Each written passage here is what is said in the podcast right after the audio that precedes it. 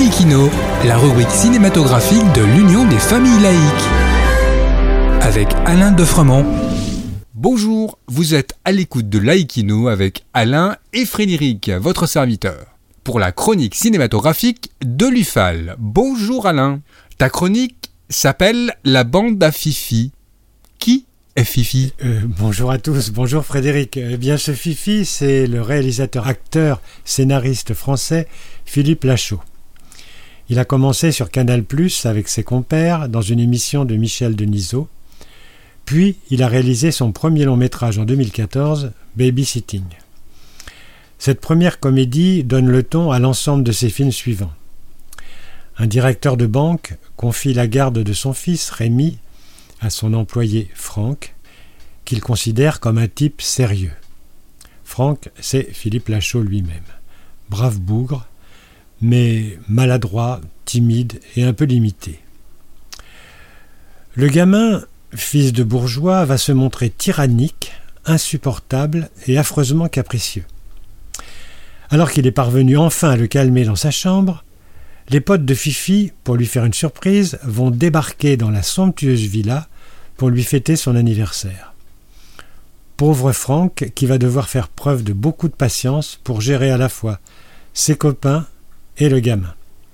C'est un humour trash, pas toujours de bon goût, mais pour moi très jubilatoire. Ses potes à l'écran, on va les retrouver dans ses autres films Tarek Boudali, Élodie Fontan, Julien Arrouti Alice David. Et après ce babysitting? Eh bien, l'année suivante, on aura droit à Babysitting 2, qui se passe au Brésil, toujours avec les mêmes, ainsi que Christian Clavier. Toujours dans le rôle du loser, Philippe Lachaud, impayable. Ce second opus est plus drôle que le premier et reste pour moi, si l'on peut dire, son œuvre majeure. C'est un modèle de situation décalée, de blagues ahurissantes et de vrai mauvais goût mais qu'est-ce que c'est drôle Et plus récemment? En 2017, il nous propose alibi.com, nom d'une agence créée par Lachaud qui fournit à des personnes en situation délicate des alibis en béton. Enfin, pas toujours. Là encore, il donnera une suite, alibi.com 2, où il va reprendre du service à l'agence du premier film afin de trouver des parents présentables, ses propres parents ne l'étant absolument pas, un jeune homme qui doit se marier.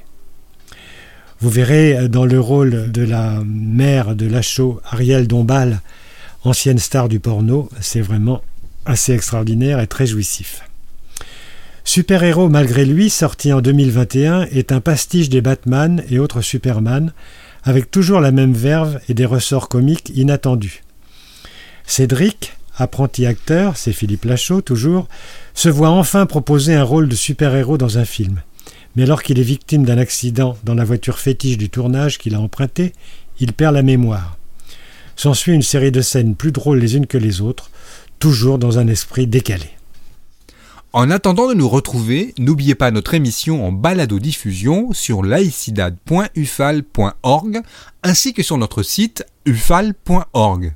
Pensez aussi que nos activités ne sont possibles que grâce à vos dons et vos adhésions.